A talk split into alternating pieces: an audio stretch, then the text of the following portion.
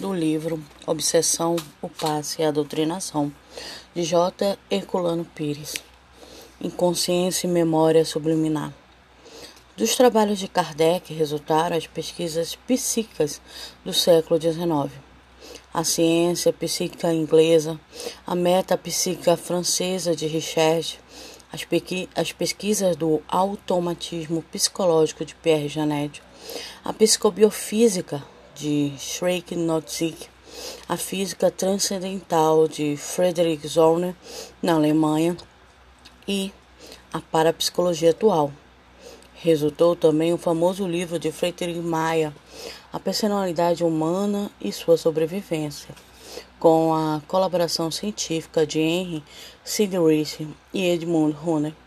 Esse livro coloca o problema das duas consciências, a supraliminar voltada para os problemas existenciais e a subliminar voltada para a transcendência e a vida de após-morte.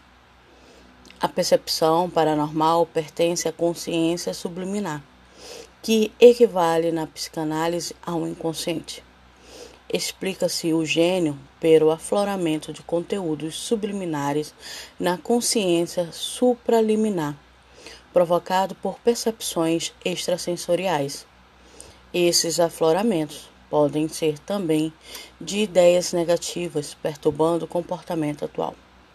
No Espiritismo, isso se liga à teoria platônica da reminiscência.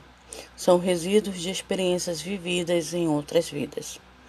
As pesquisas de Albert de Rocha sobre a reencarnação no século XIX e as pesquisas parapsicológicas atuais confirmam a tese espírita. É bastante clara a diferença entre esses afloramentos anímicos da própria alma do médium e os casos típicos de manifestação de espíritos. Aqui ele faz um aparato na questão de explicar o que é inconsciência e memória subliminar dando referências dentro da psicologia. Quem tem interesse realmente de buscar mais, conhecer mais, o Herculano faz esse breve resumo.